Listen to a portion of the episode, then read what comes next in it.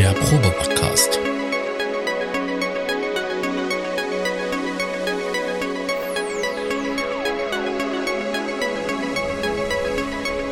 Ein Podcast beim gemütlichen Talk im Proberaum.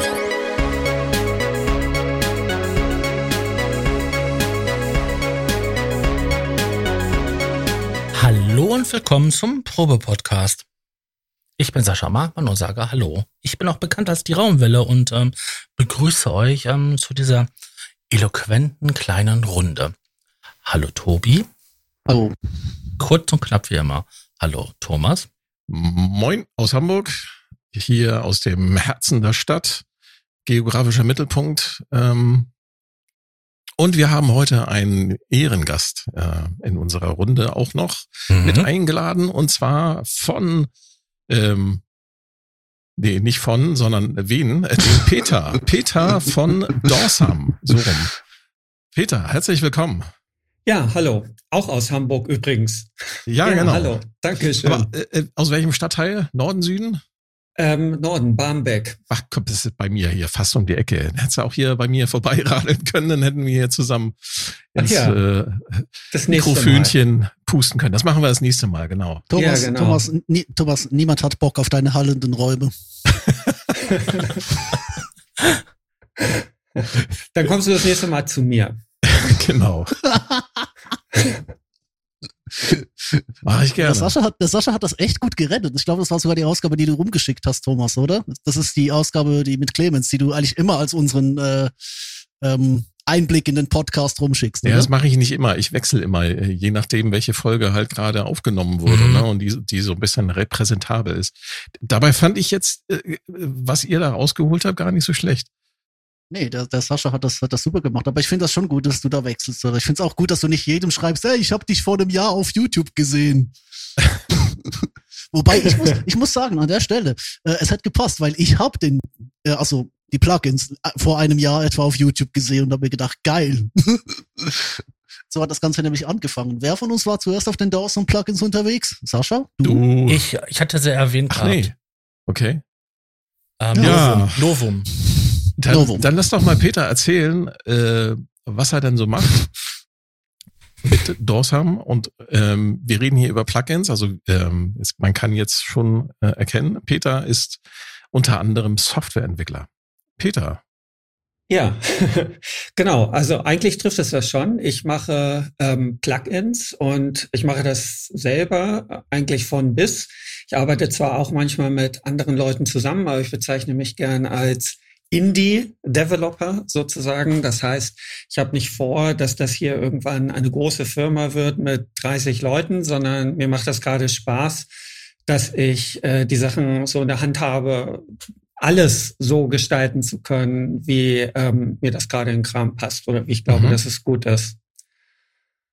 Ja, und ähm, bisher habe ich mich ähm, hauptsächlich spezialisiert auf ähm, Synthesizer-Plugins, aber ich habe dieses Jahr auch ein erstes, einen ersten Audio-Effekt gemacht, um mal zu gucken, ob es da auch Interesse gibt in dem Bereich.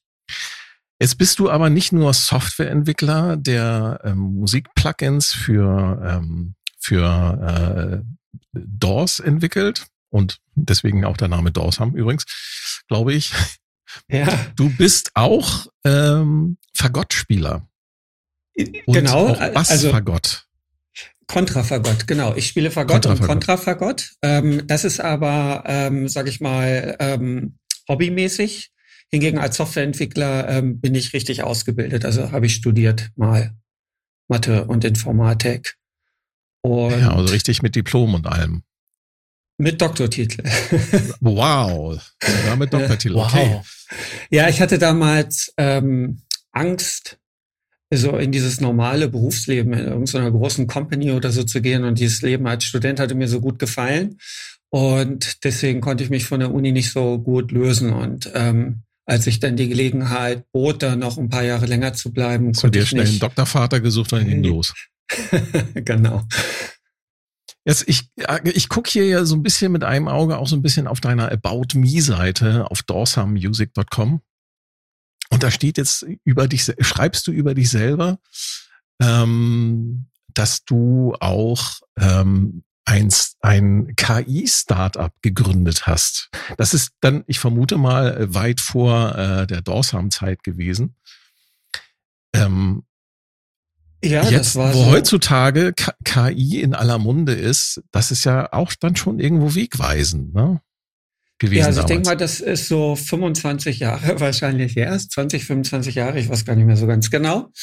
Und ähm, die Idee war damals, ähm, und das hat auch gut funktioniert, ähm, man hat ja auf der einen Seite Leute, die verstehen so ein bisschen ihre Daten. Ne? Die arbeiten zum Beispiel im Unternehmen oder sind als äh, Wissenschaftler und kennen sich aus mit den Daten, die sie haben.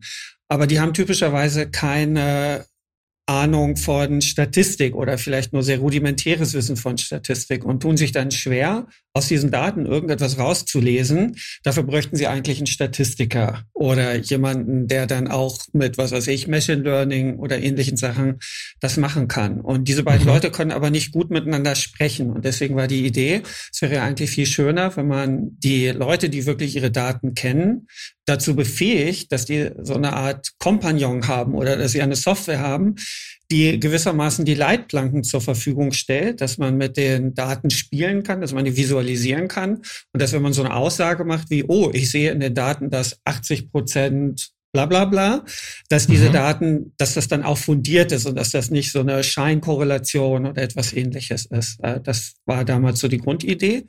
Äh, das hat auch gut funktioniert. Wir haben das ein paar Jahre gemacht, war ein kleines Unternehmen mit, weiß ich nicht, bis zu zehn Leuten waren wir, glaube ich. So, also acht, neun, zehn, elf, ich weiß nicht mehr ganz genau. Mhm. Und ähm, mir hat es Spaß gemacht, dieses Produkt zu entwickeln und äh, diese Vision und dann verschob sich aber diese Tätigkeit irgendwann in, oh, das wäre ja toll, wenn du jetzt äh, jede Woche woanders hinreist in Deutschland, wo jeweils ein Kunde ist und dann mit diesem Kunden ein Projekt zu machen und dann die eine Woche bei Vodafone und die nächste Woche bei der großen Versicherung und dann nicht hier und dann da. Und das war so gar nicht meins und deswegen habe ich mir dann wieder was anderes gesucht. Ja, das und, ist so das typische Geschäft, ne? Das ist dann, äh, man muss ja dann halt das, was man da entwickelt hat, dann entsprechend verkaufen und das, ja, da muss man auch, ich habe, das muss man natürlich hab, auch äh, mögen. Ja. Ich habe gerade sehr große Flashbacks zu meinen Zeiten in der IT, wo ich eigentlich nur reingerutscht bin, weil sie halt jemanden brauchen, der so die Anschlüsse auseinanderhalten kann, nicht USB in Firewire steckt und sowas. Das ist auch schon eine Weile her, oder? Mhm. Und als ich dann eines Rollouts äh, bei KPMG in der Chefetage unter den Tischen lag und die Firma redundant genannt habe, ähm, ja, da war es dann auch irgendwann zu Ende. Ich habe gedacht, das kannst du nicht mehr steigern. Ja. Ich mein, wie willst du das noch toppen? Zum nächsten Kunden fahren? Nee. Ja, genau. Irgendwann und also dieses Repetitive, dass das dann irgendwie immer das Gleiche ist, das ist halt auch irgendwie, also das muss man mögen und ähm, das trifft auf mich einfach nicht zu. Naja, aber dieses Thema KI, das fand ich schon auch über die ganzen Jahrzehnte interessant und ähm, das habe ich auch weiterverfolgt und das hatte ich auch in den anderen Tätigkeiten, die ich zwischendurch so hatte. Also ich habe auch in dem Bereich Medizintechnik zum Beispiel gearbeitet. Ähm, also das hat mich nie losgelassen und ähm, die ursprüngliche Idee, als ich dann angefangen hatte zu denken, oh, ich möchte gerne was machen ähm, in Richtung Plugins oder Software fürs Musikmachen, war auch eigentlich erst, dass ich dachte, okay, KI ist jetzt auf einem Level, dass man anfangen kann, damit vernünftige Sachen zu machen mhm. ähm, im Bereich Komposition. Und ähm, da habe ich einige Prototypen gebaut und das hat eigentlich auch äh, Spaß gemacht und funktioniert gut. Also es ist schon toll, wenn man dann, was weiß ich, man spielt irgendwie eine kleine äh, MIDI-Melodie irgendwie so ein und dann sagt man, okay, und jetzt hätte ich das Ganze gerne mal so ein bisschen im Stil von 40 Prozent Chopin, aber ähm, 20 Prozent noch Wagner und die restlichen 40 Prozent ähm, später ähm, sehr freier Jazz und was dann da sozusagen so rauskommt. Ne? Und dann schiebe ich so ein bisschen, schiebt man so ein bisschen an diesen äh, Schiebereglern und guckt, was, wie verändert sich das? Wie, wie, wie macht man das? Ne? Das heißt, man kann auf einem höheren Abstraktionslevel mit diesen ähm, Noten spielen und machen. Und äh, ich habe dann aber ähm, mich dagegen entschieden, daraus ähm, ein Produkt zu machen, weil ich gedacht habe oder weil ich selber auch die Erfahrung gemacht habe, es macht Spaß, damit etwas zu tun, aber es fühlt sich am Ende nicht mehr an, als ob man es selber gemacht hat. Dieses Gefühl von, ich habe hier etwas komponiert oder ich habe hier etwas gemacht, das geht irgendwie dabei verloren. Und ich habe gedacht, ähm, auch wenn man damit schöne Ergebnisse erzielen kann, ich glaube nicht, dass das etwas ist, was die Menschen äh, nachhaltig befriedigt, weil einfach dieses Gefühl, dass man etwas selber gemacht hat, wenn das so verloren geht, ne, es kommt am Ende was raus, das klingt schön, aber man hat das Gefühl, das war gar nicht ich. Ja, es ist unbefriedigend dann. dann. Oh ja. ja. Ja, Genau. Also das, ich habe ich hab ja jetzt äh, ähm, seit ChatGPT in aller Munde ist, ich habe mhm. äh, auch viel mit diesen Image-Kreatoren, die gibt's ja auch von mhm. hier von Microsoft Bing und noch von anderen großen Firmen und da habe ich ein bisschen mit rumgespielt und du hast zwar dann so ein, so ein ich sag mal so ein sehr beeindruckendes Bild hinterher, nachdem du da mhm. deine deine deine Keywords eingetackert hast, aber es ist nicht so richtig, es ist nicht richtig befriedigend. Da hast du zwar ein Ergebnis, aber denkst du, hm, eigentlich hätte ich das doch gerne ein bisschen anders. Und du kannst dann aber nicht mehr so richtig Hand anlegen, weil das ist ja auch alles irgendwie so, hm, ich weiß nicht, du hast keine direkte Kontrolle mehr. Meine ja, das stimmt. Mit diesen Bildgeneratoren habe ich auch ein bisschen gespielt und ich fand's faszinierend. Also ist schon beeindruckend. Ja, ist, ist schon und beeindruckend. auch, ja, total. Auch wie kreativ diese Bildgeneratoren teilweise sind. Also man gibt da irgendwie so ein bisschen was ein und was es dann irgendwie so draus macht. Für dies mit der Feinkontrolle habe ich dann festgestellt, gut, am Ende habe ich dann, wenn ich einmal eine Idee hatte, wie hätte ich es denn gern, dann habe ich oft 50 oder 100 Variationen davon erzeugt und hier nochmal ein mhm. bisschen getweakt und da nochmal ein bisschen getweakt. Am Ende spart man dann aber auch nicht mehr viel Zeit da gegenüber, das mit Nein. Photoshop selber zu machen. Und Richtig Deswegen, ich kann mir schon vorstellen, dass das an der einen oder anderen Stelle ähm, toll ist, um ein bisschen Inspiration zu bekommen. Und dann wird man es aber etwas, sage ich mal, klassischer weiter bearbeiten. Und natürlich toll ist mittlerweile in Photoshop beispielsweise diese ganzen KI-Funktionen, oh, ja. die einem einfach das Retuschieren ja, oder sind, ergänzen die sind, und so. Die sind der Hammer. Ja, ja, das ist also für die ganzen ja. Für, für Freunde von mir, die sind äh, Profifotografen, die, ähm, für, die haben da tagtäglich mit zu tun. Für die ist das, ich will nicht sagen ein Segen, aber es ist halt ein Werkzeug, um noch effizienter und noch schneller zu werden. Ne? Mal eben Hintergrund austauschen, kein Problem.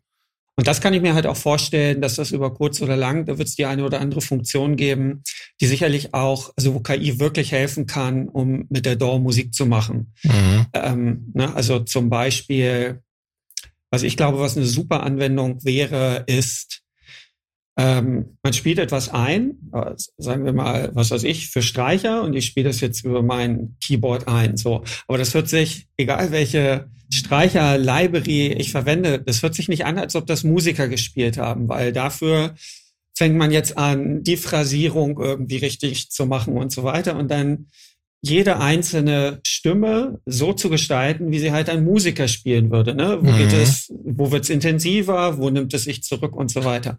Aber im Grunde folgt es ja relativ elementaren Regeln, denn jeder Musiker weiß, wie er das interpretieren würde.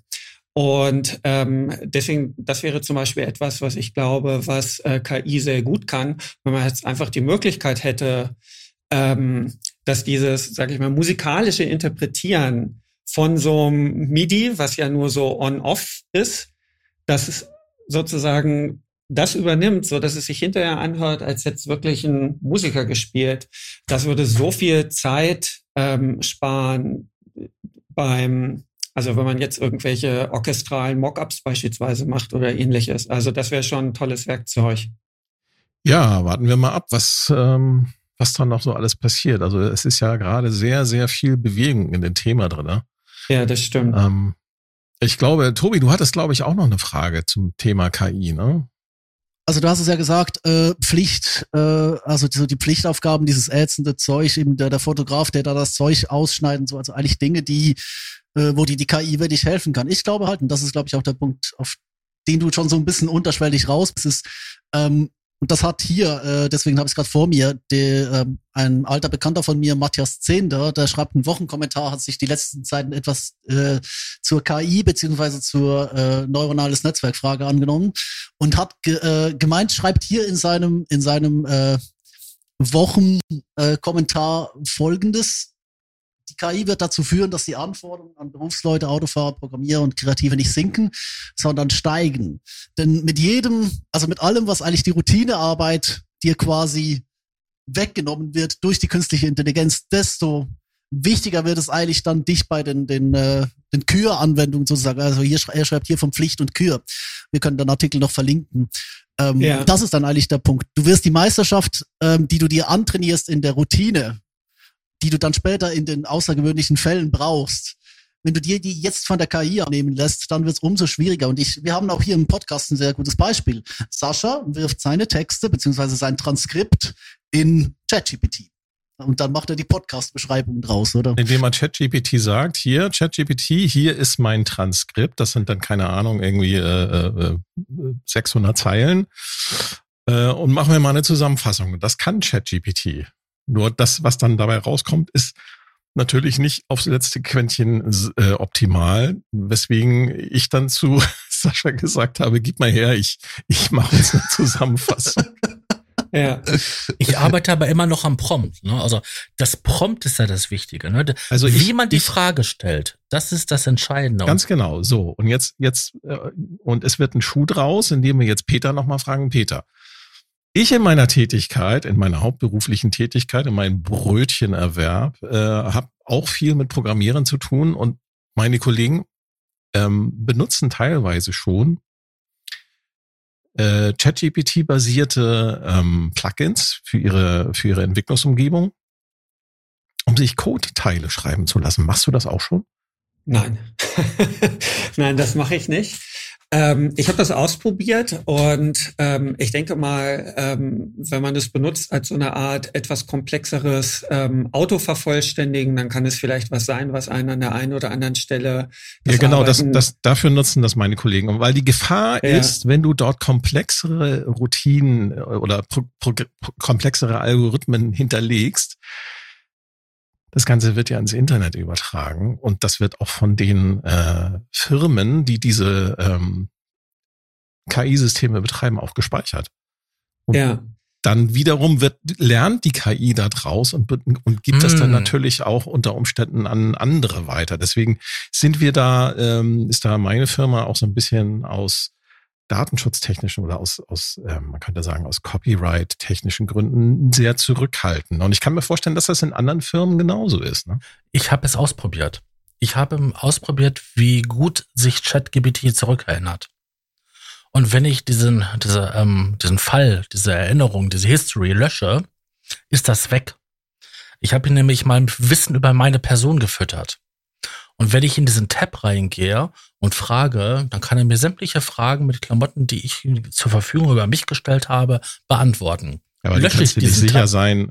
lösche ich diesen Tab, findet der nichts mehr. Also ChatGPT ja, aber findet nichts mehr. Das heißt nicht, dass das nicht trotzdem irgendwo ja, in irgendwo irgendeinem Cache zwischengespeichert wird. Du genau. weißt doch, dass du, und, das sind doch nur Bildschirmausgaben. Und dann habe ich noch eine andere Sache ausprobiert. Ähm, moderne Sprachen zum Programmieren kann das Ding wunderbar. Aber ich habe mal gefragt, programmieren wir mal was in Pascal. Also von zehn Dingern. Ja, das, das liegt daran, mit welchen Grund, grundlegenden Basisdaten die diese Machine Learning Systeme ja. gefüttert werden. Ja, aber was ich, Pascal ist eine Grundlage. Da habe ich ihn gefragt, ne, mach mir mal eine Uhr, die rückwärts zählt, nee, Countdown. Das, das und davon Grundlage. haben zehn Dinger nicht funktioniert.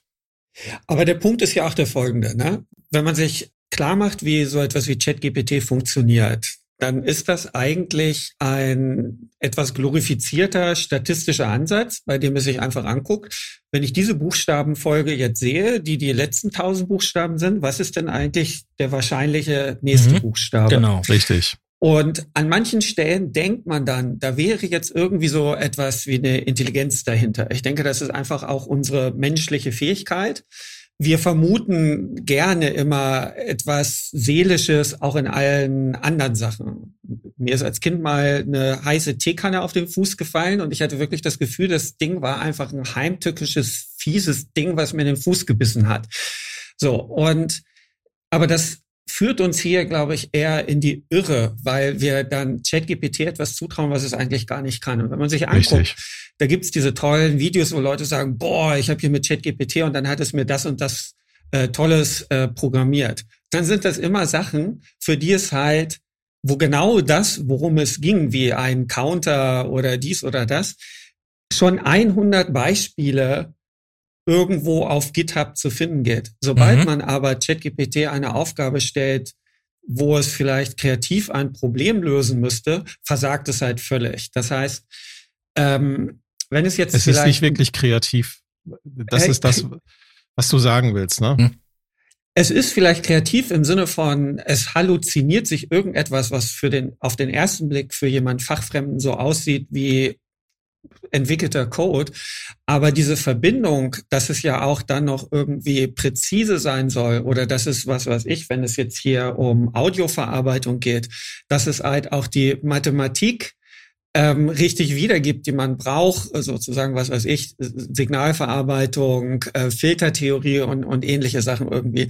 Das ist dann halt hanebüchener Quatsch, was da rauskommt. Und mhm das ist auch nicht so, dass man denkt, oh, ja, aber wenn die noch mal ein bisschen mehr Daten kriegen, dann löst sich das von alleine. Ähm, die Illusion hat haben vielleicht fachfremde Leute, aber wer wirklich in diesem Bereich von KI arbeitet und also sage ich mal forscht und sich damit wirklich auskennt, dem ist klar, diese diese Technologie hat ganz klare Limits und das sind Limits, die ähm, also das kann diese Technologie nicht und wird sie prinzipiell auch nicht können. Das heißt nicht, dass es nicht vielleicht irgendwann eine andere Technologie gibt, die dann da irgendwie wieder weiterkommt, aber an der Stelle, ähm, also das wird nicht passieren. Du hast halt nur die sprachliche, also um jetzt bei, bei Sprach-KIs zu bleiben, du hast halt nur die sprachliche Oberfläche und äh, eigentlich wie, wie etwas grammatikalisch, schriftlich oder semantisch zusammenhängt. Der Inhalt ist völlig egal. Da gab es doch mal diesen Fall von ähm, diesem Anwalt, glaube ich, in New York. Ja, der mit hat, dem äh, sich, ja. der, hat sich, mhm. der hat sich von ChatGPT Präzedenzfälle auswerfen lassen oder dann hat gedacht, ja gut, das nimmt mir jetzt die Google-Suche ab. Oder das Problem war einfach, die Präzedenzfälle mit Namen, Gericht, Zeit, Datum und Ort die gab's alle nicht. Die haben alle Sinn gemacht, oder? Aber das war halt einfach so, äh, ja, also du, du denkst ja eigentlich, okay, das, die Maschine kann vielleicht nicht die Unberechenbarkeit des Menschen äh, unterschätzen, aber die kann nicht mal die Berechenbarkeit der Sprache, also die Unberechenbarkeit der Sprache, oder?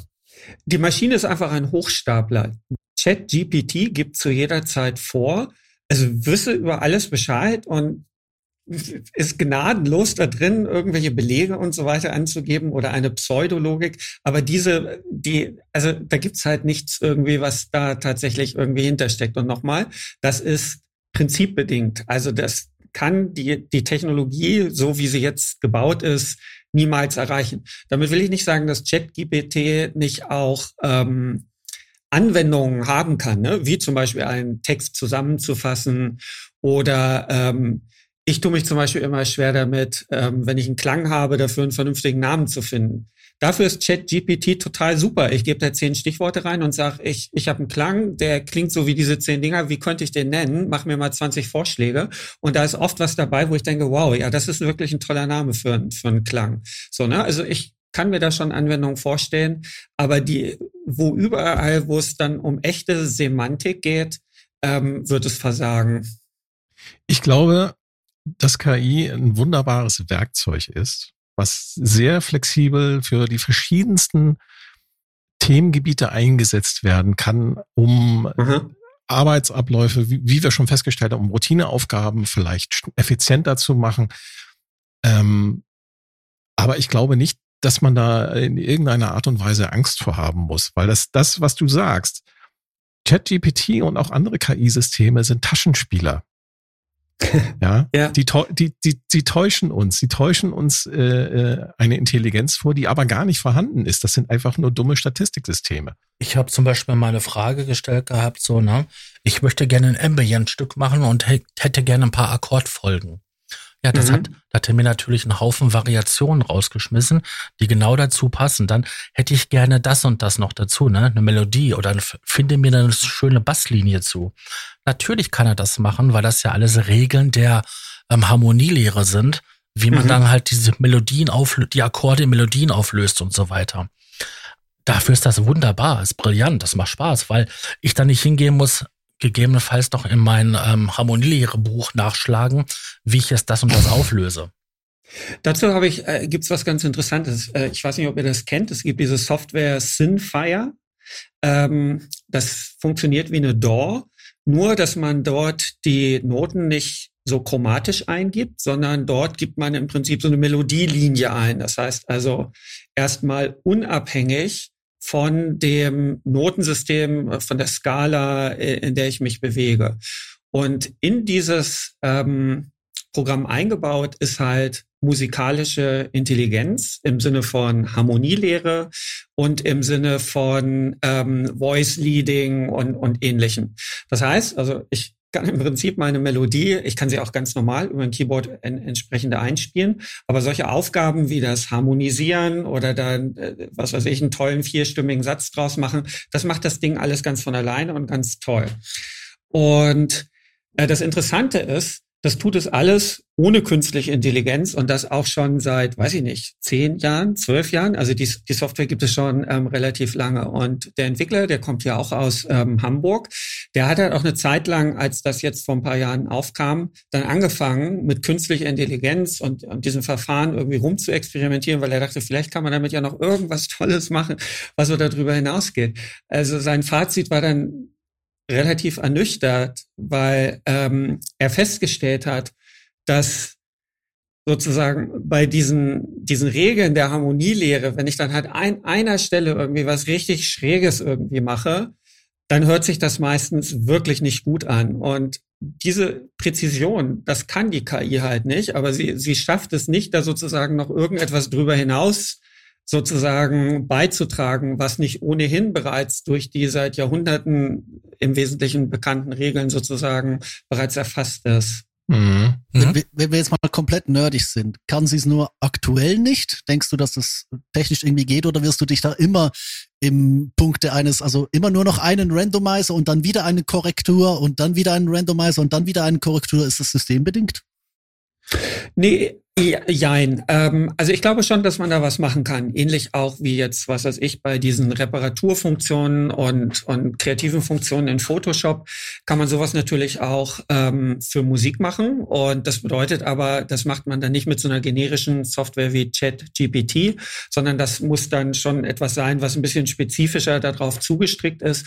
Und da kann man dem System dann einfach auch noch ein paar Leitplanken setzen. Und wie gesagt, die, die das, wo ich glaube, wo es sozusagen ähm, wirklich eine Anwendung hat, ist, dass man dann Musik auf einem anderen Abstraktionsniveau machen kann, wo man sich dann vielleicht, mhm. was weiß ich, wenn ich zum Beispiel eine Filmmusik mache, ich, ich gebe vielleicht vier oder fünf Themen vor, die ich, ähm, sage ich mal, leitmotivisch verwenden will, aber ich kann diese Themen dann unterschiedlich verflechten und denen unterschiedliche Prägungen geben. Was weiß ich, das eigentlich das euphorische Thema an irgendeiner Stelle wieder auftaucht des Helden, aber dann vielleicht ähm, gerade in einer sehr ernüchterten Form, weil es gerade einen Rückschlag für den Protagonisten gegeben hat oder ähnliches. Und das dann halt nicht per Hand einzeln ausformulieren zu können, sondern ich sage mal auch auf so einem Abstraktionslevel von Emotionen, Stimmungen und so weiter ähm, zu arbeiten. Ich, ich denke, das wäre wirklich ein faszinierendes und interessantes Werkzeug, was man mit der bestehenden Technologie jetzt machen könnte. Ne, also das könnte ich mir schon vorstellen, dass das Spaß macht. So, und jetzt wissen wir alle, warum Hans Zimmer so einen unglaublichen Output hat. ja. Äh, nee, da, da, muss man, finde ich, Ernst? fairerweise sagen, dass, dass ähm, Hans Zimmer also äh, er hat ein ganzes Team, die für ihn.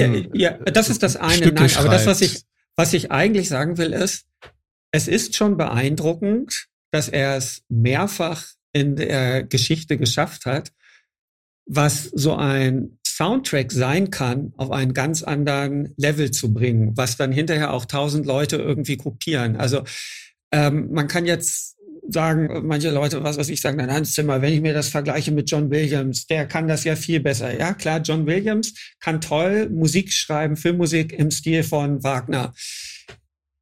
Aber Hans Zimmer hat diese Fähigkeit mehrfach unter Beweis gestellt, eine Filmmusik zu machen, die emotional ansprechend ist, die aber klanglich, innovativ eine neue Sprache für irgendwie etwas findet irgendwie. Und also da mhm. kann ich wirklich auch nur den Hut ziehen. Also das finde ja, ich schon toll. Ja, definitiv. Muss ich mal eine Lanze ja, brechen für den.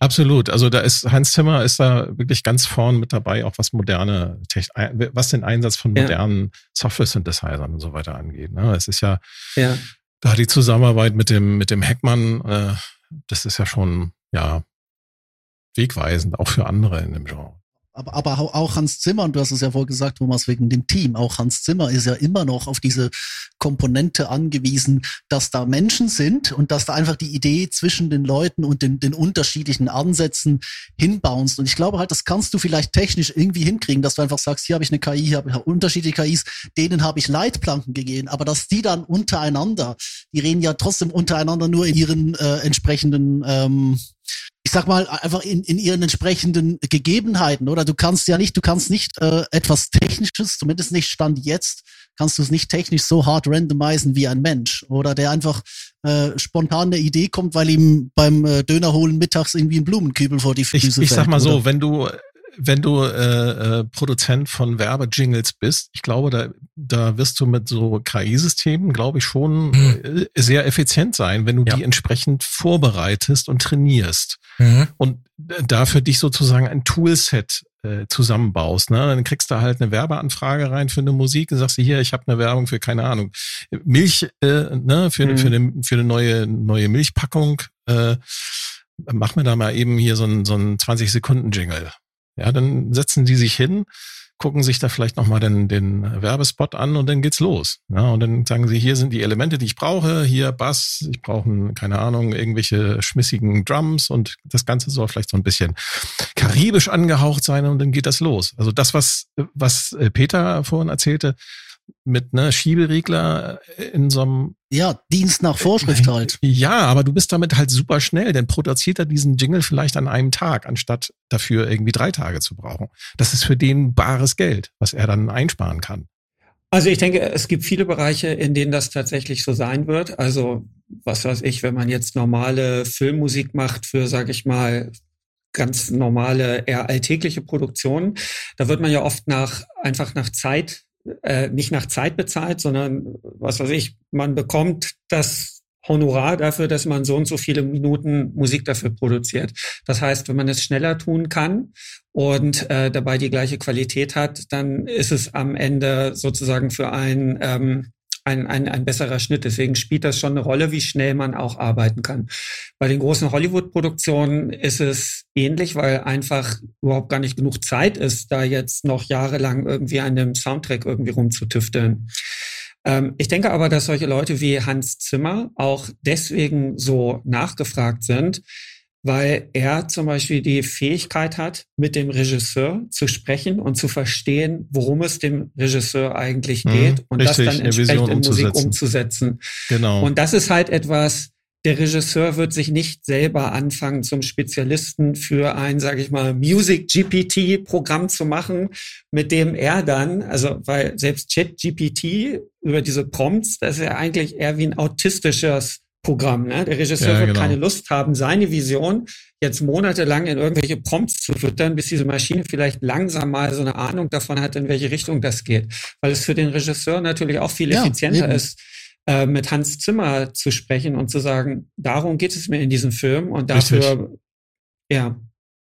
Ja. Ähm, Eben, weil halt Hans, Hans Zimmer, äh, der Regisseur, Regisseur sagt, das hier ist tiefe Trauer und äh, Hans Zimmer denkt, dachte, okay, ähm, tiefe Trauer, das, das kann ich irgendwo abrufen in meiner Gefühlswelt und die, die äh, KI ähm, denkt sich halt einfach, okay, tiefe Trauer, Geigen, Molltonarten, ja, ganz genau. Ähm, langsam, historisches, äh, als traurig äh, bewertetes ja. Stück, oder?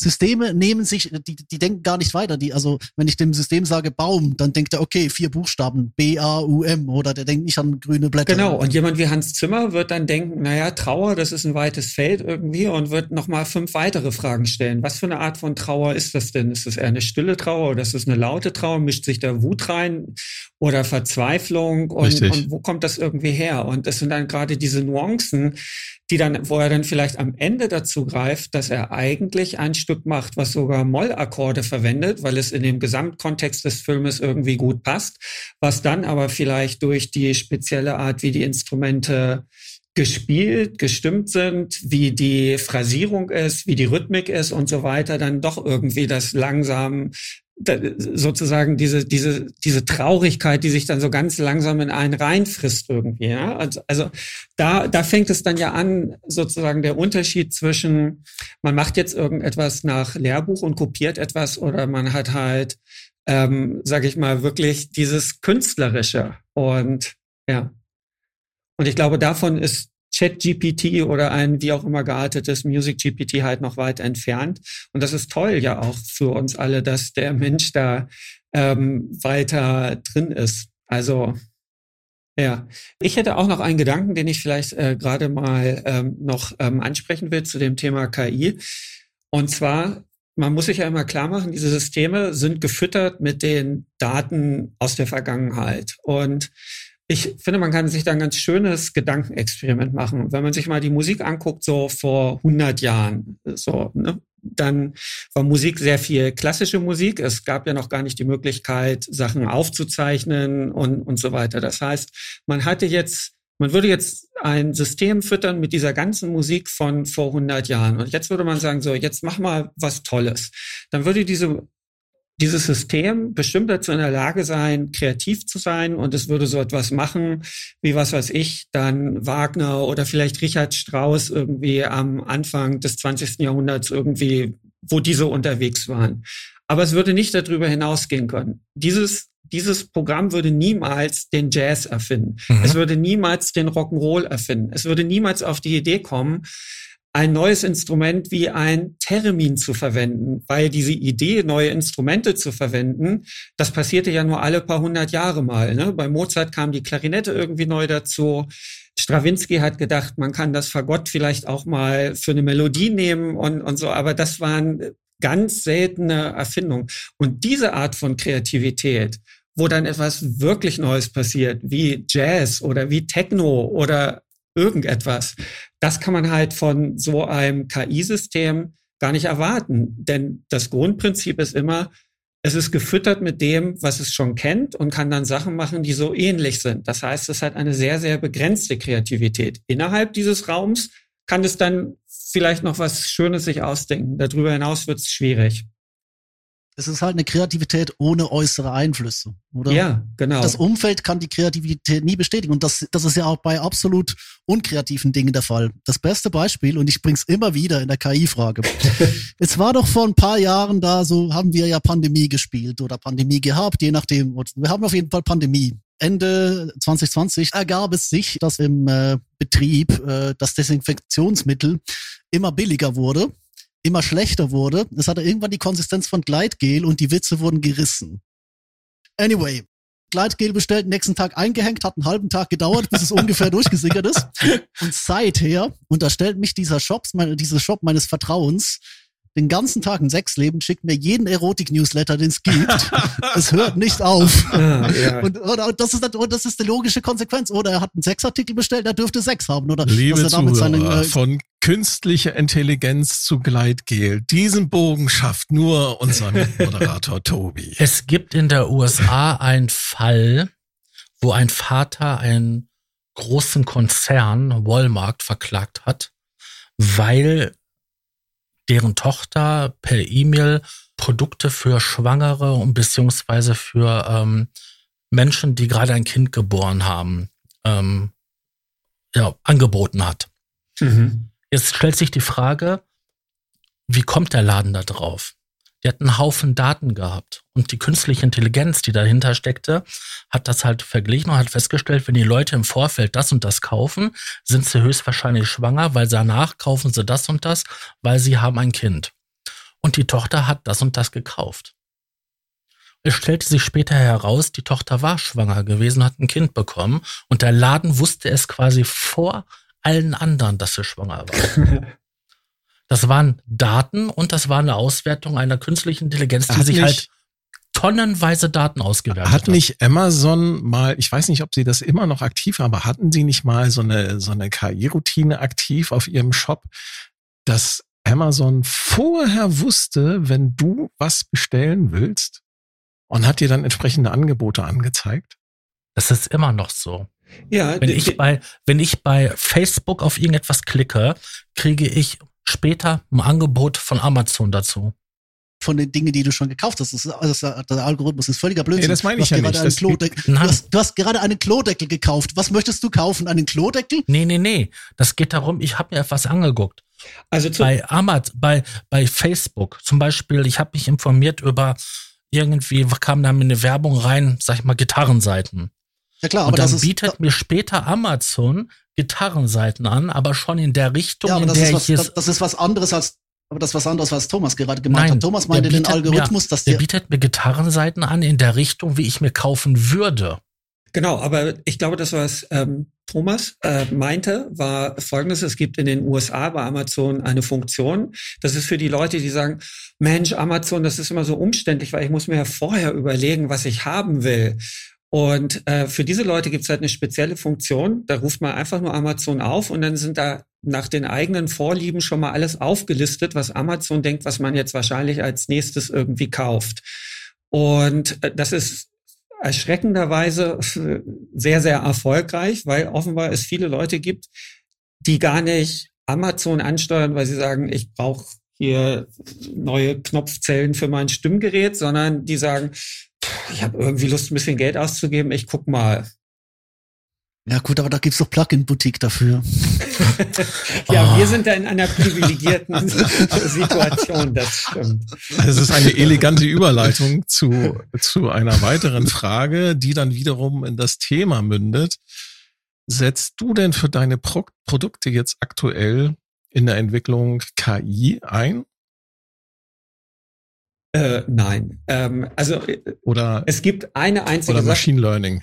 Machine Learning, ja. Ähm, in Novum, ähm, was eins äh, meiner Synthesizer-Plugins ist, äh, da funktioniert es so, man hat die Möglichkeit, ein Sample zu importieren und dann läuft da drin ein spezieller Machine Learning Algorithmus, der im Prinzip das Umgekehrte macht eines Mischgerätes. In, in einem Mischer kann ich ja verschiedene Quellen zusammenpacken.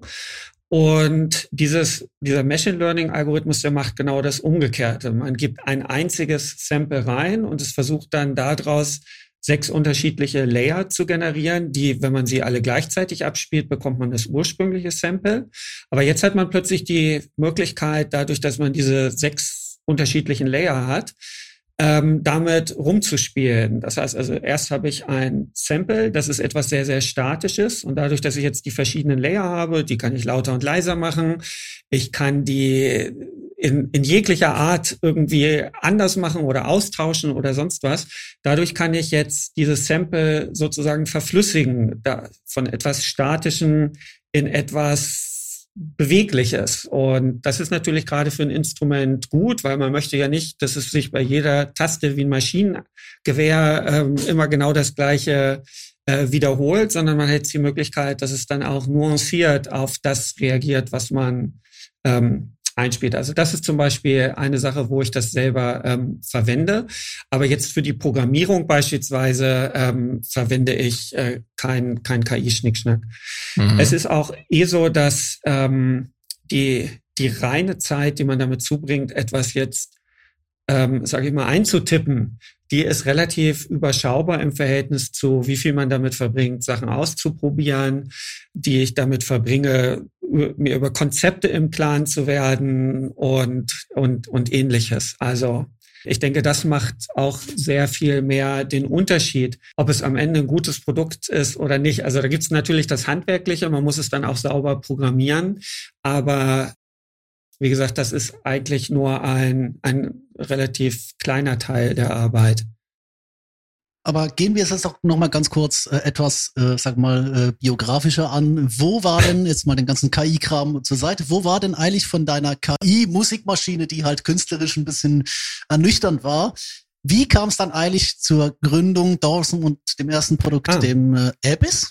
Also was, was ja. lag da dazwischen? Also wo hast du gesagt, okay, KI habe ich ausprobiert, jetzt will ich mal Synthes machen? Genau, also der Punkt war, dass ich, ich, ich war viele Jahre unzufrieden. Und zwar, ähm, ist es so, ich habe einerseits wirklich Spaß daran, Sachen zu machen mit Technik, mit Programmieren und auch mit Mathematik. Ich habe ja Mathematik und Informatik studiert und Mathematik ist schon auch eine Leidenschaft von mir. Und auf der anderen Seite habe ich eine ganz starke Leidenschaft für alles, was Musik und Synthesizer ist. Und ich habe dann immer in dem einen Bereich gearbeitet und dann hat mir der andere gefehlt. Und dann habe ich gedacht, Mensch, vielleicht sollte ich mich ganz auf die Musik stürzen. Und dann war mir aber auch klar, dann würde mir der mathematisch-technische Aspekt wieder fehlen. Und eigentlich ist es total bekloppt, wenn ich das jetzt erzähle, denke ich. Aber es ist doch dann so naheliegend, so etwas zu machen wie Plugins. Und ähm, eigentlich sogar noch viel mehr, weil ich solche Sachen schon ähm, vor wirklich sehr langer Zeit, also da gab es noch keine Software-Synthesizer, da habe ich auch mal schon angefangen, solche Prototypen zu programmieren. Damals hatte ich so einen Yamaha TX16W Sampler und habe dann halt ähm, Klänge berechnet und dann über so ein Sysex-Format in diesen Sampler reingebracht, damit ich sie dann hören kann. Also mhm. gewissermaßen diese Idee, Klänge zu berechnen auf einem Computer, um sie dann abspielen zu können, ähm, die hatte ich schon ewig lange. Aber die Idee, dass ich das zu meinem Beruf machen konnte, könnte, das hat einfach ewig gedauert. Und ich hatte dann irgendwann die Idee, Mensch, künstliche Intelligenz, das ist jetzt so weit, damit könnte man was für Musik machen. Und da habe ich dann mental den Schritt gemacht, okay, ich schmeiße meine ganze Karriere irgendwie hin, weil das finde ich so reizvoll, das will ich irgendwie machen. Und dann habe ich mir halt angeguckt, habe ich diese Prototypen gemacht und dachte, nee, das ist irgendwie nicht das Richtige. Und eigentlich ist es viel faszinierender, Sachen mit Klängen zu machen. Und da hatte ich dann eine ganze Menge Ideen und hatte auch viel darüber gelesen und hatte so gedacht, es gibt so viele Konzepte, die noch gar nicht ausprobiert worden sind. Und ich hatte auch das Gefühl, es gibt zwar diesen unendlichen Strom von neuen Synthesizern, neuen Plugins, aber oft ist es so, dass selbe in grün irgendwie. Das ist dann die 25. Emulation eines analogen Synthesizers. Damit will ich nicht sagen, dass diese Sachen schlecht sind, aber ich hatte das Gefühl, da geht noch mehr. Und da ist noch so ein ganzer Bereich von Innovationen, wo man sich austoben kann, wo man so seine eigene Nische finden kann. Und ähm, ja, so kam dann halt die Idee, ein ähm, Synthesizer zu machen. Und ich hatte vorher oder zwischendurch so ein, ein äh, wie soll ich sagen, ein, ein Konzept verfolgt, wo es darum ging, dieser Zusammenhang von Farben und Klängen. Und zwar, also folgendes kann man, sieht man in der Wahrnehmungspsychologie, wenn wir Klänge beschreiben, verwenden wir die, das gleiche Vokabular, mit dem wir Oberflächen beschreiben. Und das ist nicht nur in unserer Kultur so, sondern es ist kulturübergreifend. Also wir sagen zum Beispiel, dass ein Klang warm ist oder kalt, dass er rau ist oder dass er schneidend ist. Weich. Und äh, weich, genau.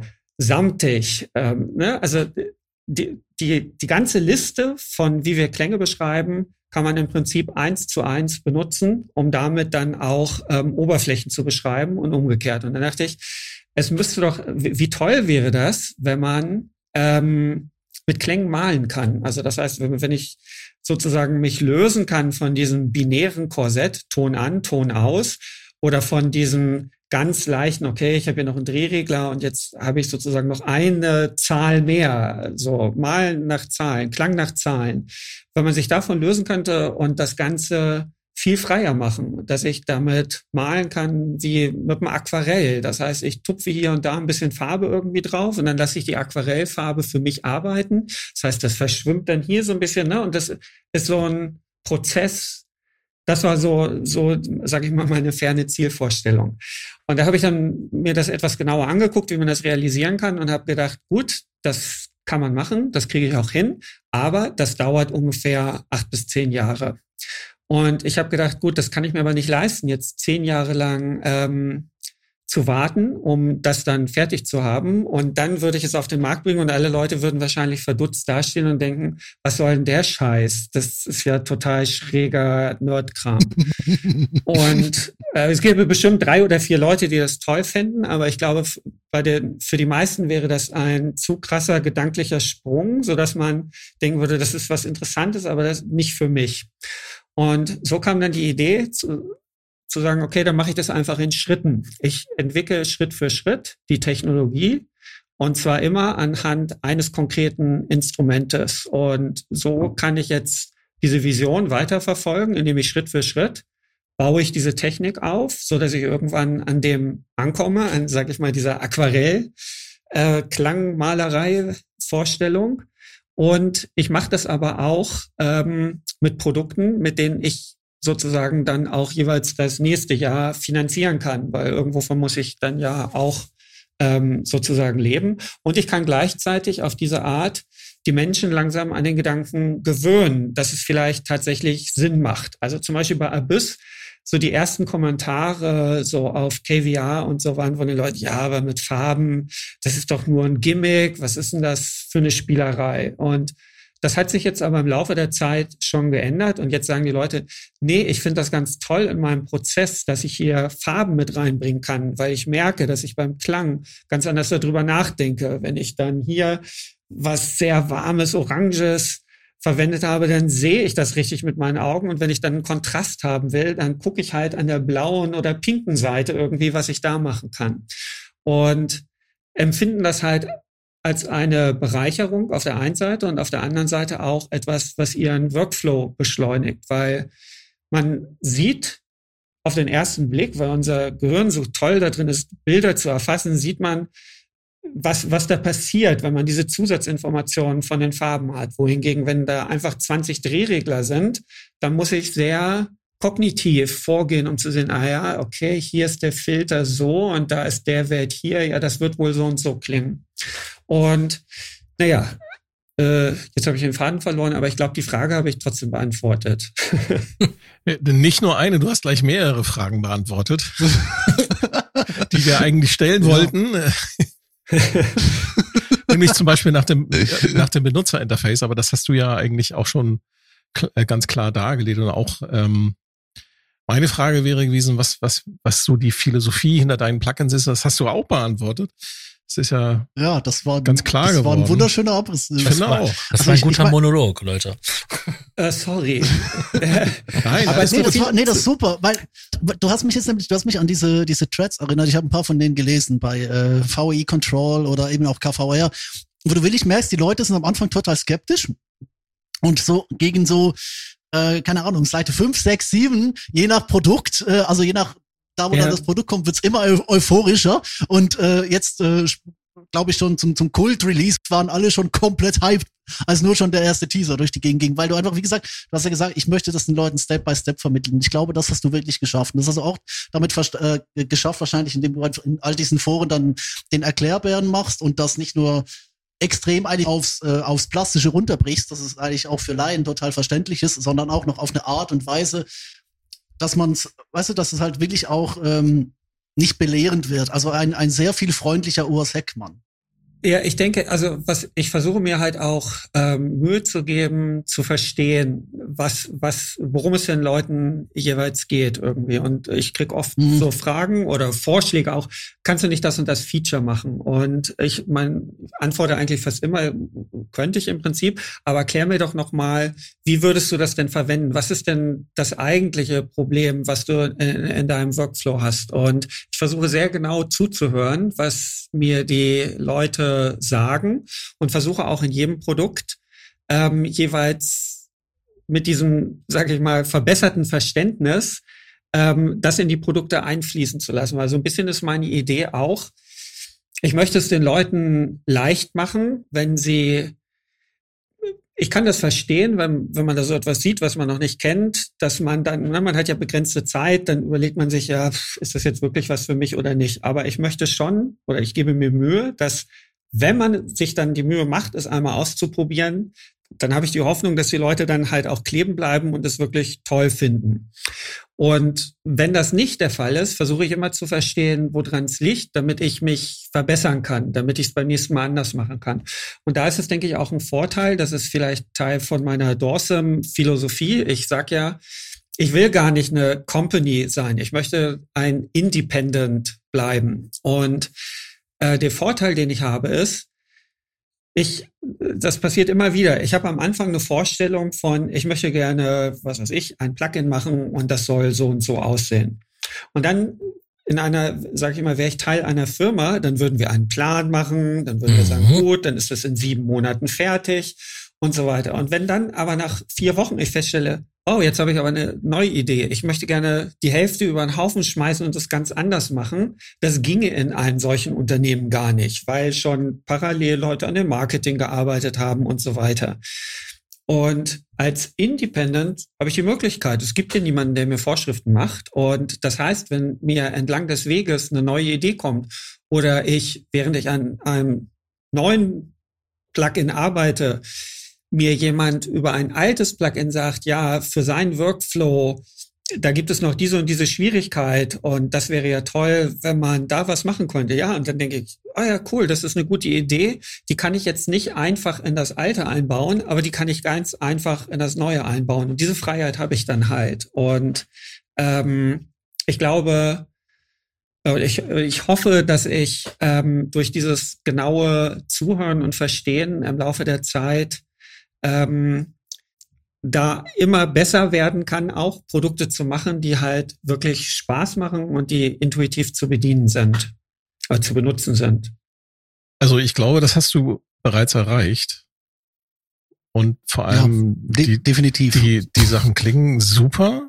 Es sieht fantastisch aus und es macht auch Spaß, einfach damit zu spielen. Und es sind wirklich Instrumente, die du da kreiert hast. Ne? Ja, nicht nur die Instrumente, auch, auch das Effektgerät. Also Love, das ist ähm, geil. Wobei ich ganz ehrlich, ich hätte gerne die Effektsektion aus dem Apis nochmal äh, in so einer Love-Variante. Die habe ich, also, also als ich Love gesehen habe, war es natürlich instant gekauft, oder? Aber dann habe ich mir gedacht, hm, den Tintenfisch und die Qualle, die vermisse ich jetzt schon ein bisschen, oder? In einer ersten Version hatte ich tatsächlich Tintenfisch und Qualle irgendwie mit da drin und ich habe dann die Version an Traction, also Traction ist der Vertrieb über die, also das ist wie ein Plattenlabel für, für einen Musiker so und ich, wobei ich ein sozusagen gleichzeitig völlige künstlerische Freiheit habe. Ich kann machen im, im Prinzip, was ich will. Aber nichtsdestotrotz schicke ich es denen natürlich rüber und frage die auch nach ihrer Meinung. Und ähm, da kam von Traction das Feedback, ist super, aber es wird ganz viele User geben, die das gar nicht verstehen, weil es auf den ersten Blick so ähnlich aussieht wie Abyss, weil man sieht, hier ist die Qualle, da ist die Qualle und die Qualle ist einfach schon damit verbunden mit, das ist Abyss. Und dass das die Leute durcheinander bringt und dann verstehen sie nicht, dass das die, ist das jetzt eine zweite Version, löst das jetzt das andere ab, so und da kommen die total durcheinander. Und deswegen ähm, habe ich es dann nochmal ähm, ein bisschen anders ähm, dargestellt, also ein bisschen umgearbeitet. Naja. Macht auch Sinn. Ähm, trotzdem kurz eine Feature-Request. Kriegt der Apis irgendwann noch eine Favo-Funktion, weil die vermisse ich. Ein, eine was für eine Funktion? Favoriten. Ja. Ja, gerne. Ähm, Oder, oder ich sehe einfach keine, aber ich, ich vermisse welche. ja, das stimmt. Also, als ich Abyss rausgebracht habe, da ähm, zu dem Zeitpunkt wusste ich nicht, ob es überhaupt mehr als drei Leute gibt, irgendwie, die so ein ähm, Plugin daran Mhm. Interesse haben oder nicht. Das heißt, da war einerseits wollte ich gerne auch einen Synthesizer haben, der minimalistisch ist, damit es ne, alles schön auf einer Seite, alles leicht äh, zu bedienen. Man findet sich da leicht rein. Mhm. Auf der anderen Seite war es auch so ein bisschen der Punkt, dass ich gedacht habe, okay, ich werde jetzt nicht das mega krasse, gigantische Preset-Verwaltungssystem irgendwie machen, weil wer weiß, ob es jemals so viele Presets gibt, dass das überhaupt äh, notwendig äh, wäre. Deswegen ist das beim Abyss sehr, sehr rudimentär. Und ähm, die Idee ist, also für mein nächstes Produkt mache ich jetzt wirklich ein, also alles, was ich jetzt gelernt habe über warum und wie Leute mit Presets arbeiten, das soll da in das Preset-System einfließen. Und dieses Preset-System würde ich hinterher dann über die älteren Produkte, also in die älteren Produkte dann noch entsprechend mit einpflegen. Oh, das wäre schön. Und da gehört selbstverständlich eine Favoritenfunktion mit dazu. Weil das war nämlich die Frage, auf die ich äh, daraus ausgehend noch arbeiten wollen, weil ich, ich habe den Eindruck, du hast mit, mit Novum, dann über Kult und jetzt zu Love, du hast sowas wie eine Formsprache gefunden. Vielleicht auch aus dem, dem Feedback und äh, der ganzen äh, Sache. Also ich denke, man, man kann es in der, in der FX-Sektion sehen oder der, der Clouds-Algorithmus und wo ist er hier jetzt? Äh, ich habe die Programme nebenbei auf, aber ich habe natürlich wieder vergessen, in was ich da gerade rumklicke.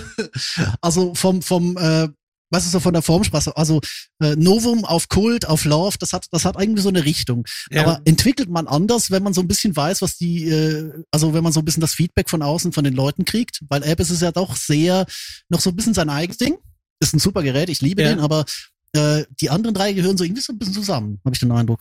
Ja, Love finde ich ist ein bisschen dazwischen, ne? aber aber ähm, Kult mhm. und Novum äh, haben haben eine gewisse Gemeinsamkeit und ja.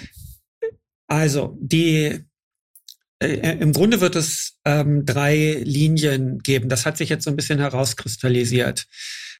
Bei Abyss habe ich geguckt, gibt es einen Bedarf oder also ich selber mag es, für manche Sachen, wenn ich ein, ein Plugin habe, was eine Sache sehr, sehr gut macht. Das muss dann nicht die eierlegende Wollmilchsau sein, mit der ich alles machen kann. Es macht eine Sache gut, aber die soll es mir dann auch sehr, sehr einfach machen und übersichtlich. Da will ich nicht noch 100 Menüs durchtauchen und immer denken, scheiße, wo war denn jetzt diese Funktion?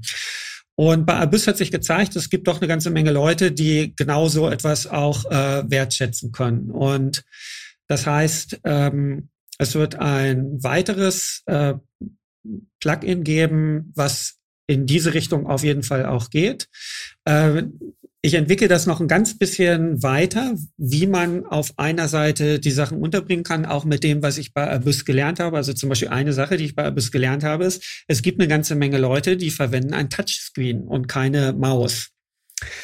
Und da ist diese ganze Funktion bei Abyss, ne, ich gehe mit der Maus irgendwo rüber und dann poppen da die Details auf. Ne? Ich gehe zum Beispiel auf die ADSR und dann, ja, das funktioniert nicht mehr, wenn ich auf dem Touchscreen unterwegs bin. Also jedenfalls nicht so einfach. Und ähm, da gab's halt so ein paar Kleinigkeiten, die ich äh, gelernt habe und ich hatte auch noch ein, zwei Ideen, wie man Sachen vielleicht noch ein bisschen geschickter machen kann.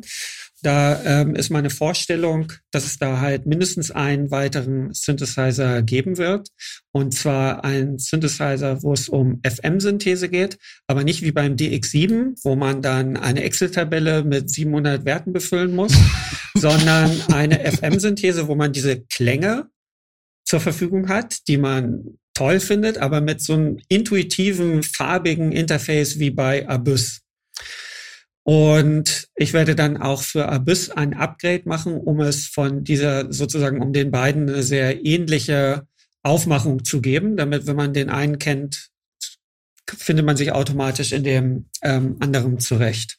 Mhm. Die andere Linie sind dann die, also jetzt Novum und Kult, wo ich sage, das sind Synthesizer, die jeweils in dem Bereich, was sie machen, schon sehr breites Spektrum anbieten und die auch die eine, also sage ich mal, Synthesizer, in dem man, mit denen man auch ein bisschen mitwachsen kann. Ja. Man kann intuitiv loslegen und es macht Spaß. Man kann aber auch noch nach ein paar Wochen immer noch was entdecken, wo man, wo man sieht, oh ja, cool, hier gibt's ja noch eine Funktion, die ich noch gar nicht gesehen hatte. Wie so ein gutes Nintendo-Spiel. ja, genau.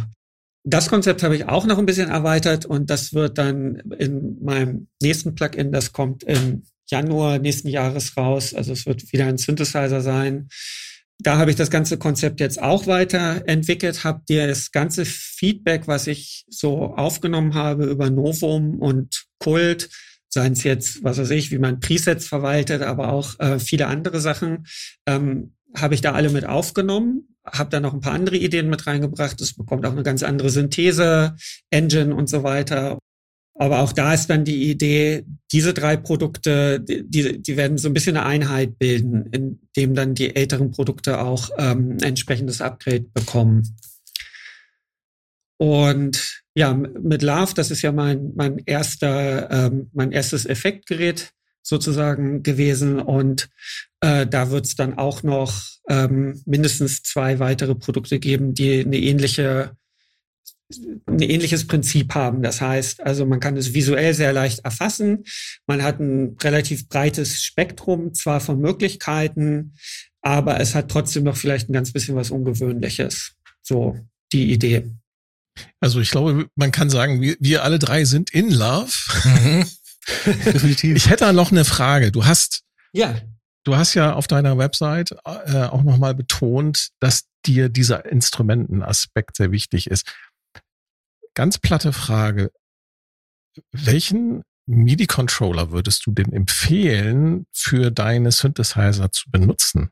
Was, was also, benutzt du? Ja, also ich benutze zurzeit zwei. Vor, bis vor äh, wenigen Monaten habe ich meistens ein Roli Seaboard äh, verwendet. Oh, das okay. sind diese, diese MPE-Controller. Ja, Und dazu genau, habe ich noch ja. so ein ähm, Native Instrument, so ein Complete 88, weil ich einfach auch irgendwie so eine, sag ich mal, klavierähnliche. Takt, ähm, Takt, fürs Taktile und für, für die Piano-Geschichten. Ja, genau, so. Aber wenn mich jetzt jemand fragen würde, dann würde ich sagen, Leute, es mag auf den ersten Blick so aussehen, als ob es teuer wäre, aber kauft euch ein Osmose. Das ist einfach, dieses Instrument ist so gut und es, es, also, es, ich, ich bin einfach wirklich total beeindruckt von, von diesem Instrument und ich würde, würde alle anderen Sachen also jetzt nicht mal eine Fagotte irgendwie, aber alles andere würde ich sofort hergeben, äh, weil das Osmose lässt eigentlich kaum noch äh, Wünsche übrig. Also ins äh, gut, es hat nur äh, vier Oktaven, also das heißt, also jetzt äh, Chopin ist dann vielleicht auf den Dingen irgendwie ein bisschen schwierig. Dafür ist es schon auch toll, ähm, 88 zu haben, aber alles, was nicht Klavier ist, also jedes andere Instrument sozusagen irgendwie, das ist toll. Es ist also es ist ein wirklich großer Fortschritt aus meiner Sicht für ähm, wie ein ähm, Controller sein kann. Muss man unseren Zuhörern vielleicht, die das nicht kennen, noch mal kurz erklären. Osmose ist ein, äh, so. ein Synthesizer und auch MIDI-fähiges, MPE-fähiges Controller und Synthesizer-Keyboard, was auf den ersten Blick normale Tasten hat, aber jede einzelne Taste kann auch nochmal in sehr nuancenreich gespielt werden und bewegt werden. Genau, und zwar lässt sich, also normal beim Klavier ist es ja so, ich, ich schlage die Taste an und dann war es das. Und dann kann ich, habe ich noch die Kontrolle, wann lasse ich sie wieder los. Und gut, ich habe noch die Fußpedale für, für, für alles ähm, gleichzeitig. Bei dem Osmose ist es so, dass man so eine Art wie polyphonen Aftertouch hat, nur dass es funktioniert. Also es gibt ja viele Keyboards, die sagen, sie haben polyphonen Aftertouch, aber ich, ich weiß nicht, vielleicht bin ich auch einfach nicht stark genug oder sonst was. Also weil ähm, also, entweder ist es nicht polyphon oder es ist halt so, dass man sagt, so kann ich nicht spielen, weil wenn ich mich mit meinem ganzen Gewicht auf die Taste drücken, sozusagen kippen muss und dann habe ich so einen On-Off-Effekt irgendwie. Ne? Es ist jetzt Pressure null und jetzt ist Pressure voll. Und aber bei dem Osmose ist es so, jede einzelne Taste lässt sich einfach noch so ein bisschen weiter reindrücken irgendwie und hat aber so einen genau angemessenen Widerstand, wie man den von einem richtigen Instrument einfach erwarten würde. Also man, man legt damit los und man hat das sofort drin. Und gerade für Synthesizer ist das halt toll, weil man kann da jetzt irgendeinen Parameter drauflegen. Ich sage mal zum Beispiel, wie stark das Filter aufmacht oder nicht. Das heißt, ich kann jetzt normal spielen, wie auf einem normalen Keyboard und habe meine Velocity und, und, und spiele hier irgendwie so eine Line. Aber dadurch, dass ich jetzt graduell oder bei einzelnen Noten oder für die Akzente einfach noch die Taste ein bisschen tiefer reindrücke irgendwie, habe ich halt die Möglichkeit, den, den Klang da noch ähm, zu gestalten. Oder ich habe vielleicht irgendwie ein Pad und aber dadurch, dass ich es dann langsam immer ein bisschen stärker den Druck da drauf mache, kann ich ganz nuanciert und das halt auch, was weiß ich, im, im Bassbereich oder für die Mitteltöne anders als für, für die Randtöne, ähm, dieses Pad ansteuern irgendwie. Und das ist so intuitiv und macht so großen Spaß. Wenn man das einmal ausprobiert hat, das will man nie wieder loswerden. Und im Prinzip macht das äh, Roli Seaboard das auch. Also das, das sind diese schwarzen Controller, die diese mhm. Silikonmatte haben, die so ein bisschen wellig ist. Das einzige, also der Grund, warum das Osmose einfach nochmal ein Riesenschritt nach vorne ist, ist, dass weil die Firma nicht pleite ist. ja, gut. Sorry. Ich weiß nicht, also die sind ja erstmal wieder gerettet da, Roli, ne? Nee, aber der Punkt ist. Mach schon wieder. Von dem, oder sie sind schon wieder neu pleite und ich weiß noch nichts von. Also. Oh, keine Ahnung. Das, das Roli ist toll, wenn ich etwas Langsames spiele, weil es dieses so langsam da reindrücken, das kann es toll ich bin nie richtig damit warm geworden, wenn ich irgendwas Perkussives damit spielen möchte. Also alles, was so in die Richtung zum Beispiel Mallets, Vibraphone oder so, so, so derartige Klingen oder Klavier. Das, ich, ich sehe, es gibt YouTube-Videos von Leuten, die das können. Die haben offensichtlich wahnsinnig bessere Fähigkeiten als ich. Das ist auch kein Wunder. Aber sage ich mir, für mich als 0815 Hobby-Keyboarder, ich komme damit nicht klar für so etwas. Und auf dem Osmose bekomme ich halt das Beste, was man von so einem Seaboard haben kann, nämlich dieses nuancierte Spielen und das nachträgliche Beeinflussen von, von Tönen. Aber gleichzeitig mit dieser Tastatur, die es mir so gut erlaubt, ähm, auch halt äh, Klavier zu spielen. Genau, Klavier zu spielen, beziehungsweise halt auch perkussive Sachen zu machen. Und dann kann man ja. übrigens diese Tasten auch noch ähm, rechts, links bewegen. Also die, die reagieren ganz feinfühlig. Wenn ich mit dem Finger kann ich zum Beispiel ein Vibrato machen. Das muss man im Synthesizer nicht automatisch auf ein Vibrato mappen. Äh, das wäre jetzt eine Möglichkeit, aber dann hat man schon die Möglichkeit. Ich kann es auch auf alle anderen Sachen mappen. Und Mhm. Ähm, das bedeutet einfach, ich habe noch eine weitere Dimension, die ich dann halt durch das Rechts-Links verschieben irgendwie machen kann. Und also es ist einfach toll. Ich glaube, die, die, die größte Hürde bei solchen äh, Controllern wie dem Rolly Seaboard oder meinetwegen auch dem Haken Continuum ist halt, dass das halt nicht so eine Standardtastatur ist. Ne? Und beim Osmose haben sie wirklich so eine Standard-Klavier-Tastatur, okay, nur 49 Tasten, aber immerhin haben sie kombiniert mit den ähm, mit der Expressi Expressivität, die man halt bei diesen anderen Controller Keyboards hat. Das finde ich schon, ja, das ist halt, wie du schon sagst, ist schon was Besonderes. Das ja, Problem ist halt, dass so eine Gummitastatur. Ja. ja du zuerst. Du zuerst. Ja, also das, was ich noch sagen wollte, ist, und es hat halt dieses haptische Feedback, ne? Weil das habe ja. ich bei dem Haken Continuum halt nicht. Ähm, das, da fiel es mir auch schwer mit den, ähm, äh, da zum Beispiel perkassiv irgendwie was äh, gut zu spielen. Und hier ist es so, man fühlt sich sofort zu Hause, weil es ist halt eine normale Synthesizer-Klaviatur, nur sie spricht halt einfach ganz anders an und bietet einem noch diese zusätzlichen Möglichkeiten. Und ähm, äh, das ist einfach, es, es fühlt sich einfach ähm, toll an. Genau, das ist genau das, was ich, worauf ich vorher raus wollte. Weil, also ich wollte eigentlich sagen, die Dinger verzeih verzeihen dir nichts, weil sie halt extrem präzise sind.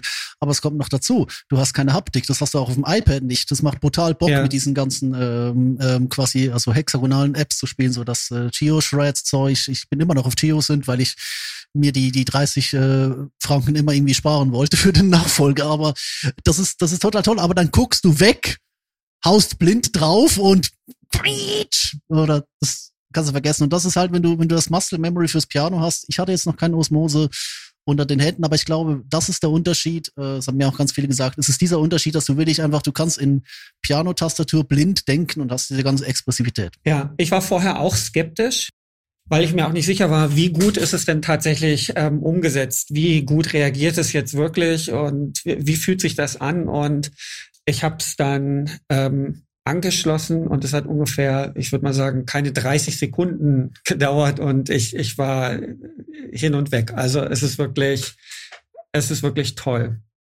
Jetzt ähm, von mir noch ein Hinweis, also wenn man äh, jetzt nicht unbedingt 1800 Euro ausgeben möchte, die die Herstellerfirma von Osmose, die Express, ich weiß gar nicht, wie man es ausspricht, das ist ja eine französische Firma, Expressive vielleicht.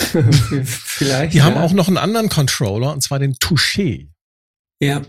Das ist quasi äh, Osmose geschrumpft auf eine einzige große Taste, ist aber, ähm, wenn man sich mal so die, da, die haben extra so ein Foto, wo sie diesen äh, Touché auseinandergenommen haben und man sieht wirklich die Bauteile das ist auch ähnlich expressiv zu spielen und man kann das wunderbar mit, mit einem Standard-Keyboard kombinieren ne, und kostet ja. auch nicht die Welt.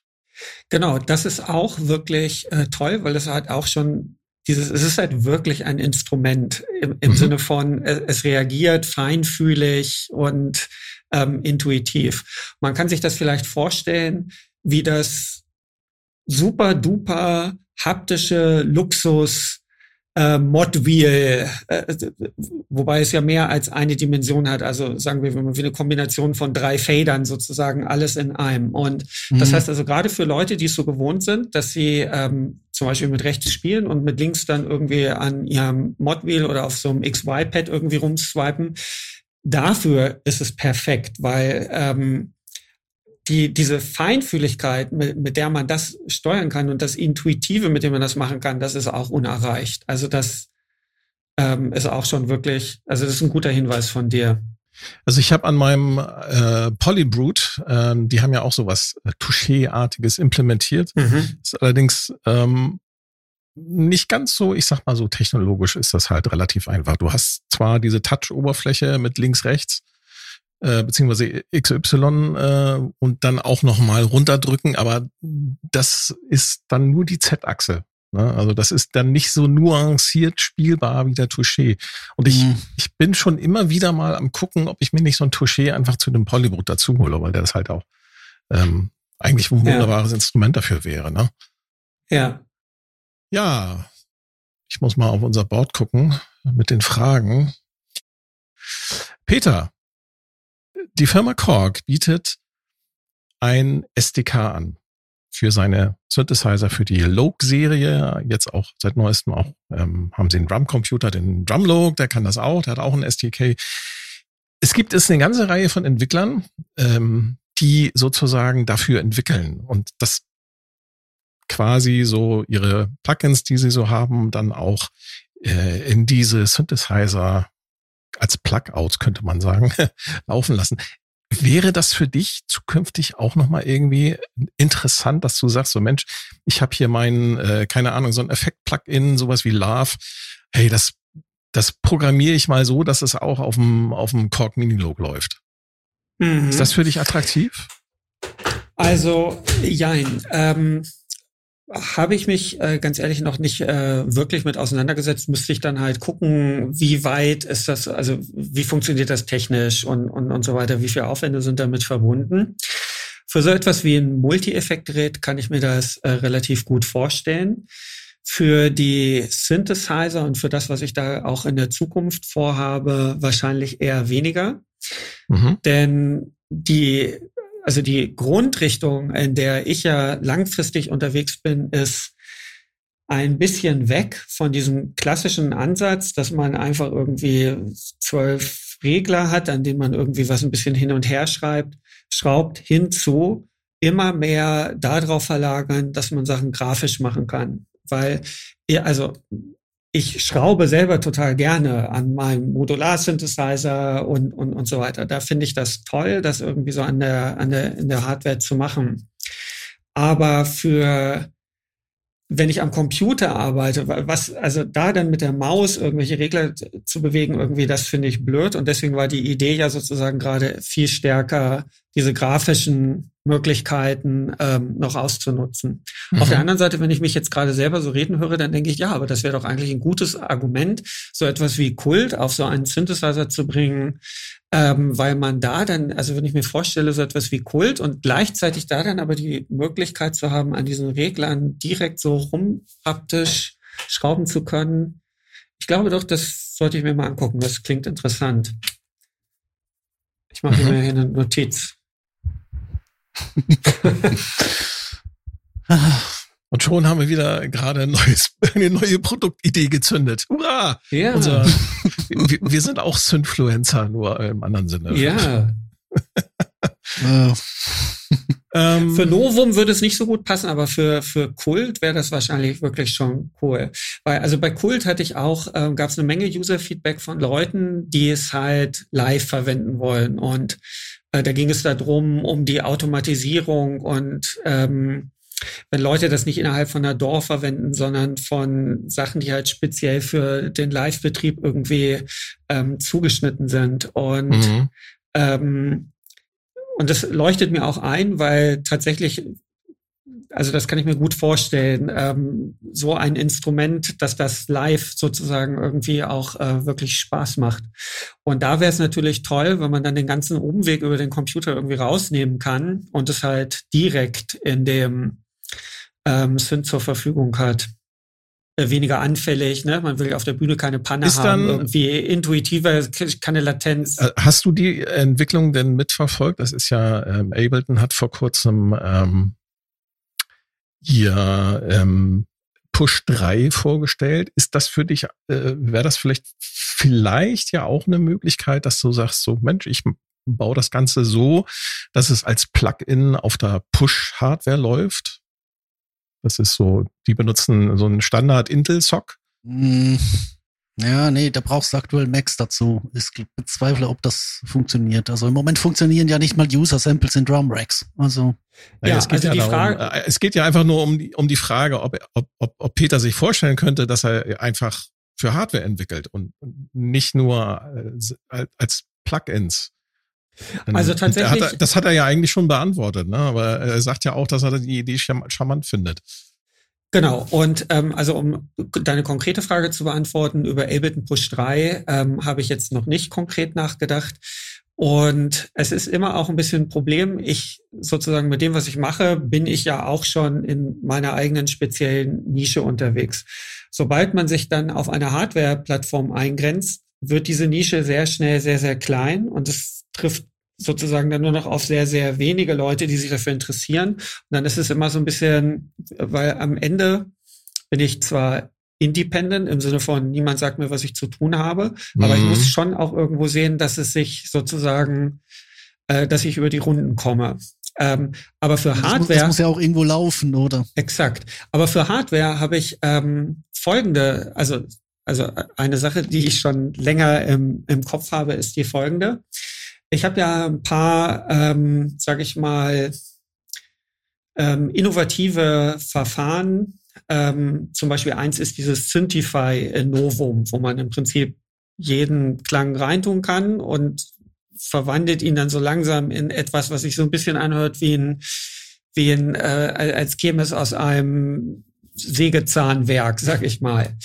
Und das ist beispielsweise etwas, was ich mir hervorragend vorstellen kann als ein Modul für Eurorack. Und ähm, das hätte dazu noch den Charme, ich habe die Mathematik dahinter jetzt mal auch umgesetzt. Das ließe sich auch als eine analoge oder lässt sich auch als eine analoge Schaltung realisieren und äh, klingt dann sogar noch ein bisschen besser. Das heißt also, da, da gäbe es sozusagen die Möglichkeit. Ich selber werde aber nicht anfangen, ähm, selber Hardware zu entwickeln oder sonst was. Das heißt, an der Stelle habe ich so ein bisschen überlegt, was denn so mein Traumpartner irgendwie ähm, wären. Mutable Instruments, wenn es die noch geben würde, irgendwie wären da wahrscheinlich ungefähr ähm, mit auf, auf der Top 3. Und ähm, so ein Traumhersteller, wo ich denken würde, das wäre toll, mit denen zusammenzuarbeiten, wäre Make Noise, weil ich einfach auch ungefähr alles, was die machen, toll finde. Und ich hatte eigentlich vor, dann den Tony Rolando von Make Noise ähm, bei der Superboost einfach mal anzusprechen, mich da vorzustellen und zu gucken, ob er sich das grundsätzlich vorstellen kann, dass man da überhaupt mal drüber spricht.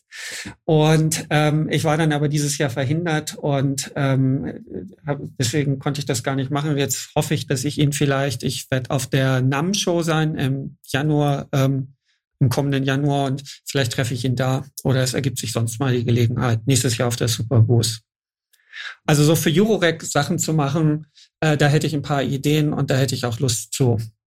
Da ist, glaube ich, auch noch ähm, viel Luft nach oben. Ne? Also wenn ich mir so die Entwicklung anschaue, da ist ähm, jetzt zum Beispiel IntelliGel mit einem mit einem neuen Delay-Modul auf den Markt gekommen und da, das ist auch schon sehr interessant und sehr spannend, was die, Ja. was die da so in ihre Pro Produkte rein äh, gepackt haben. Ich weiß nicht, ob du das verfolgt hast. Ja, ich, ich finde das ohnehin toll mit dem, mit diesem ganzen Eurorack, weil es da halt auch so viele, ich sag mal, Boutique-Hersteller gibt, die ähm, ne, das Ganze wird nicht so dom dominiert von, es gibt fünf große Konzerne und die machen einfach alles. Und, ja, ganz genau, ähm, sondern es sind viele kleine.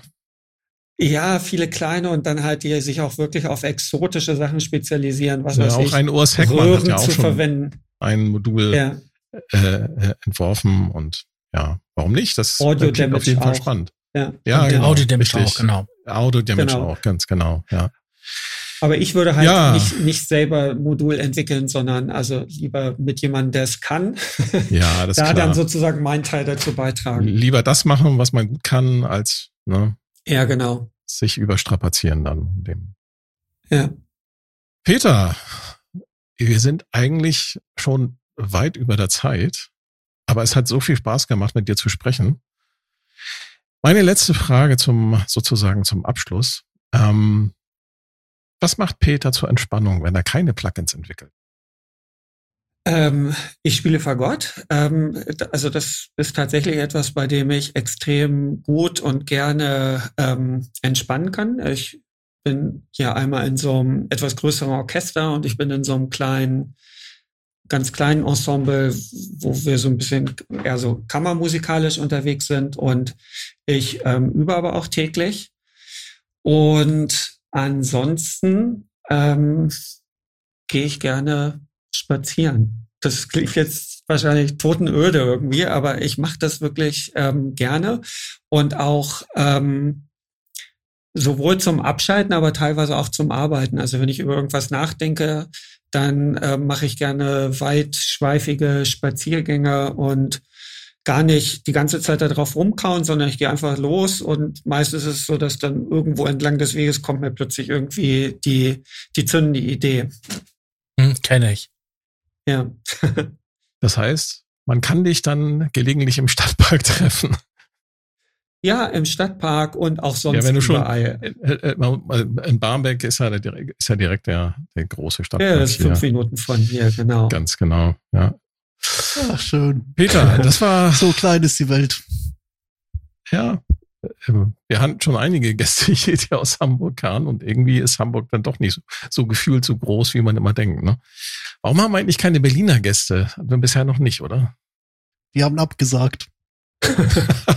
Der einzige Berliner Gast, den wir hatten, das war unser, ähm, ah, der Kisten, Kisten, Kistenmacher, Ach, Bernd, Bernd genau, Bernd Kistenmacher. Kistenmacher, stimmt. Berliner Schule. Stimmt.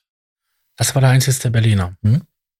So, und wer sagt jetzt die Schlussworte? Thomas? Ich schon wieder. Ja, du leitest immer ein. Ich leite immer ein den Abschluss.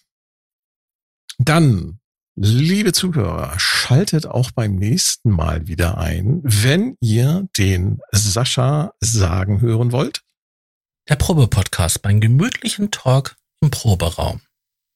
Ich sage, Man schaltet spätestens, schaltet spätestens im Januar wieder ein, wenn wir dann das neue Plugin von Dawson besprechen. Richtig.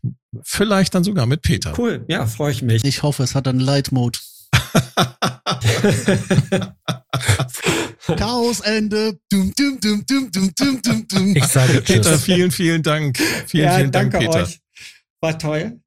Gut. Tschüssi. Tschüss. Unterstützer erhalten Vorabzugang zum Rohschnitt der Podcast-Folgen vor der eigentlichen Veröffentlichung. Weitere exklusive Inhalte wie Vor- oder Nachgespräche oder eine Art Tagebuch.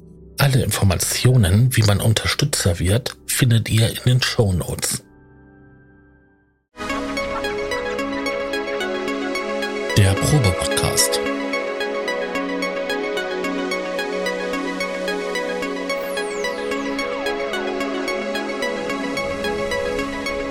Ein Podcast beim gemütlichen Talk im Proberaum.